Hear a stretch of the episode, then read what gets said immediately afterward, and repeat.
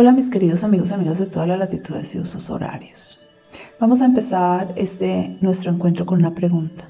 ¿Existe el tiempo? ¿Hay realmente algo que concretamente podamos llamar así, tiempo, que podamos recorrer en un sentido u otro como el espacio? ¿O por el contrario, el tiempo no es más que la sucesión acumulada en nuestro horizonte de conciencia de pequeños fragmentos de presente que constituyen una gran continuidad, de manera que el pasado es cuestión de la memoria y el futuro es asunto de la imaginación. Los filósofos han especulado mucho sobre eso. Algunos como Nietzsche piensan que estamos sometidos al eterno retorno, que vamos a volver a vivir los momentos que ya experimentamos infinitamente. Otros, por el contrario, lo niegan y se aferran a la idea de el agua corriendo entre los dedos. La física tiende a decantarse por esta última hipótesis, pero la ciencia ficción sigue soñando con universos paralelos, con temporalidades que se cruzan entre sí y se afectan y se superponen. Este es el caso de la serie de GIF, una serie original de Netflix de factura turca que llamó poderosamente mi atención específicamente porque teje todas estas eh, hipótesis sobre el tiempo y las multiplicidades alrededor de la región de Gobleki Tepe, concretamente de el santuario de Gobleki Tepe. Un santuario que está considerado quizás como el más antiguo de todos los santuarios humanos. Se corresponde con una temporalidad de unos 11.600 años, lo que supone que es 7.000 años más antiguo que las pirámides egipcias en Giza y que supera también con mucho a Stonehenge. Göbekli Tepe está erigido en el punto más alto de una extensa cadena montañosa situada a unos 15 kilómetros al nordeste de la ciudad de Sanliurfa, que antiguamente era Urfa o Edesa, en el sudeste de Turquía, cerca de la frontera con Siria. Estaba oculto bajo tierra. Se cree que fue enterrado por sus propios constructores hace unos 8.000 años. Fue encontrado casi por azar por el arqueólogo alemán Klaus Schmidt. Él mm, no estaba buscando nada de este tipo, eh, simplemente viajó a Turquía en 1994, quería encontrar las ruinas de Edesa y más concretamente de Urfa, puesto que se decía que el profeta Abraham sería originario de esta localidad. Y mm, él pensó que allí podría hallar elementos importantes en relación con las culturas mesopotámicas. Una vez allí, los habitantes locales lo llevaron a una eh, región donde le contaron que habían unos posibles rezagos de tumbas y torres bizantinas. Pero cuando él llegó se dio cuenta de que no estaba viendo ninguna lápidas de tumbas bizantinas, sino algo mucho, mucho, mucho, mucho más antiguo. Inmediatamente pidieron los permisos para la excavación y junto con el DAI y el Museo de San Liurfa, él creó un equipo de eh, arqueólogos formado por alemanes y turcos y más de 50 personas de la localidad. Empezaron a excavar y lo que encontraron fue verdaderamente sorprendente. En primer lugar, porque como les dije, eh, supone una antigüedad muy, pero muy superior a todo lo que se habría podido esperar. Y en segundo lugar, porque el tamaño y las características del complejo superan todas las eh, hipótesis posibles para el neolítico, para la prehistoria.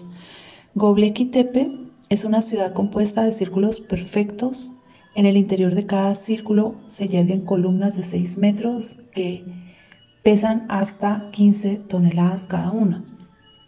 Y por el tiempo y por la datación, pues se establece que esta sería una época en lo que como mucho habrían grupos cazadores de recolectores, o sea que no tendrían el número de personas necesarias para una obra tan grande, que no tendrían las herramientas eh, precisas, no tendrían metales, eh, no tendrían agricultura, no tendrían ganadería, entonces cómo habían podido abastecerse durante el tiempo en que estaban trabajando para hacer estos círculos concéntricos. Estos círculos tienen unas características comunes. En primer lugar, todos están hechos a partir de pilares de piedra caliza y están trabajados con herramientas de sílex, es decir, de piedra, lo que supone unos tiempos enormes. Los anillos de eh, piedra que se han descubierto son concéntricos, están desarrollados en tres niveles, se hacen muy similares a los kivas de las culturas de los pueblos de los Estados Unidos y tienen unas columnas en forma de T que son completamente inusuales y que se hacen más y más grandes en la medida en que eh, se acercan al centro. Fuera de eso, estas eh, grandes columnas, estas construcciones de piedra están grabadas y lo que hay grabados en ellos es más impactante aún, porque no es otra cosa que las constelaciones del cielo. Concretamente aparece representado el triángulo de verano, que estaría configurado por las estrellas Altair, Deneb y Vega, y que se conecta con las constelaciones del Águila, Cisne y la Lira respectivamente. Altair es la estrella alfa más brillante de la constelación del Águila. Los árabes la llamaban así por la forma que presentían en ella y mm, ocupa la posición número 12 de las estrellas más brillantes del firmamento. Deneb es la estrella alfa de la constelación del cisne y la decimoctava del firmamento y su nombre quiere decir la cola del ave. Eh, fue considerada como estrella polar durante miles de años. Hay que afirmar que para el momento en que Göbekli Tepe está en funcionamiento, no ha aparecido todavía la estrella polar. Vega es la estrella alfa de la constelación de Lira y la quinta más brillante del firmamento. Eh, en un primer momento se la llamó cayendo o se la llamó Vega por cayendo o aterrizando por la forma que tiene. Göbekli Tepe sería entonces una referencia al movimiento de las estrellas circumpolares alrededor del polo celestial septentrional. Y los círculos de piedra están orientados de norte a sur. Y así el norte sería la dirección de la muerte y del renacimiento. Si se utiliza el programa Sky Globe y se retrocede hasta el año en que debía estar operando Tepe, es decir, hacia el año 9000, se encuentra que la constelación de Cisne era la eh, constelación más eh, visible y que estaba vinculada con el culto de los muertos en los tiempos del neolítico. Los pilares más altos alcanzan 5 metros de altura y pesan 16 toneladas. Son cinco veces más anchos, más profundos y están separados entre sí por unos 2 metros y unidos por muros de piedra. No sabemos exactamente cuál era el sentido que tenían, pero sí sabemos que en el centro de cada círculo hay dos pilares más grandes en forma de T que por los relieves grabados parecen representaciones humanas. El resto de los pilares tienen animales grabados. Hay uno de estos pilares que representa perfectamente eh, la figura de un hombre con hombros y manos que se unen sobre la cintura y que parece estar vestido con pieles de animal. Esta figura eh, tiene un interesante eh, peinado y está bien tallada, o sea, la calidad de la talla es muy superior a la que uno podría esperar para los 12.000 años de antigüedad.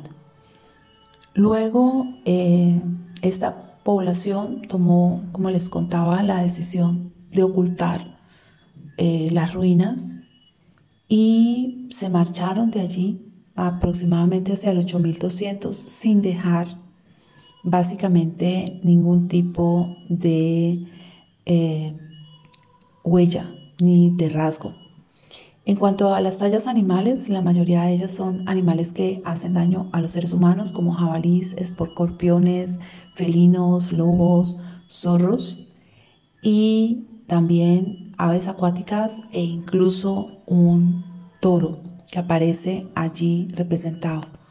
No se sabe qué tipo de rituales se celebraban en los círculos, no se sabe si hubo fiestas, se sospecha que pudo haberlas. Smith ha descubierto vasijas de piedra que podrían haber sido utilizadas para fermentar en ellas eh, cervezas.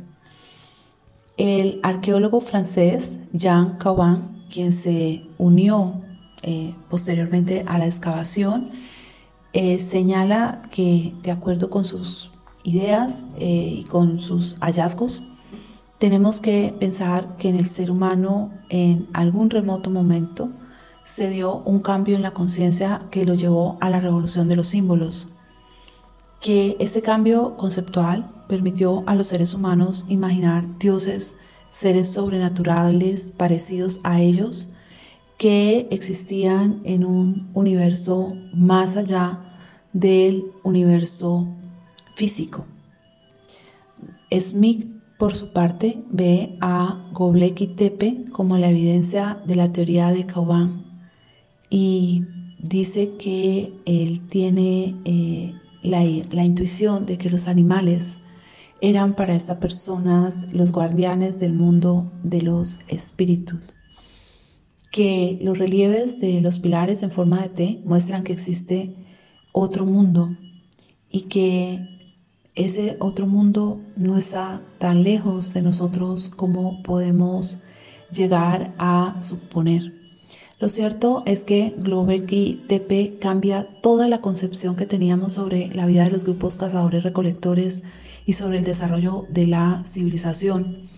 Nos muestra que eh, estos grupos estaban en contacto entre sí y que tenían más capacidad creativa de la que les hemos probablemente adjudicados.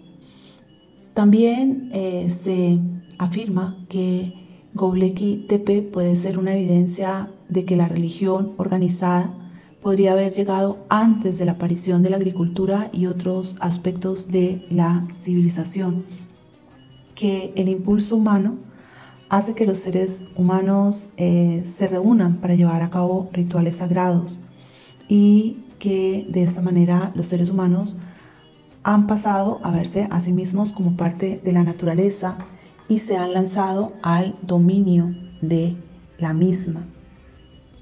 Cuando los recolectores comenzaron a asentarse en los pueblos, se creó una división entre el reino humano, eh, un lugar fijo de hogares con cientos de habitantes, y la tierra peligrosa más allá de la fogata, poblada por bestias letales. Como opina Smith, quizás no haya un único camino para llegar a la civilización, sino que se llegue a ella por medios diferentes en diferentes lugares. Hace 20 años todos creíamos que la civilización se había visto impulsada por fuerzas ecológicas y nos dice el arqueólogo que él cree que lo que estamos aprendiendo es que la civilización no es otra cosa que el producto de la mente humana.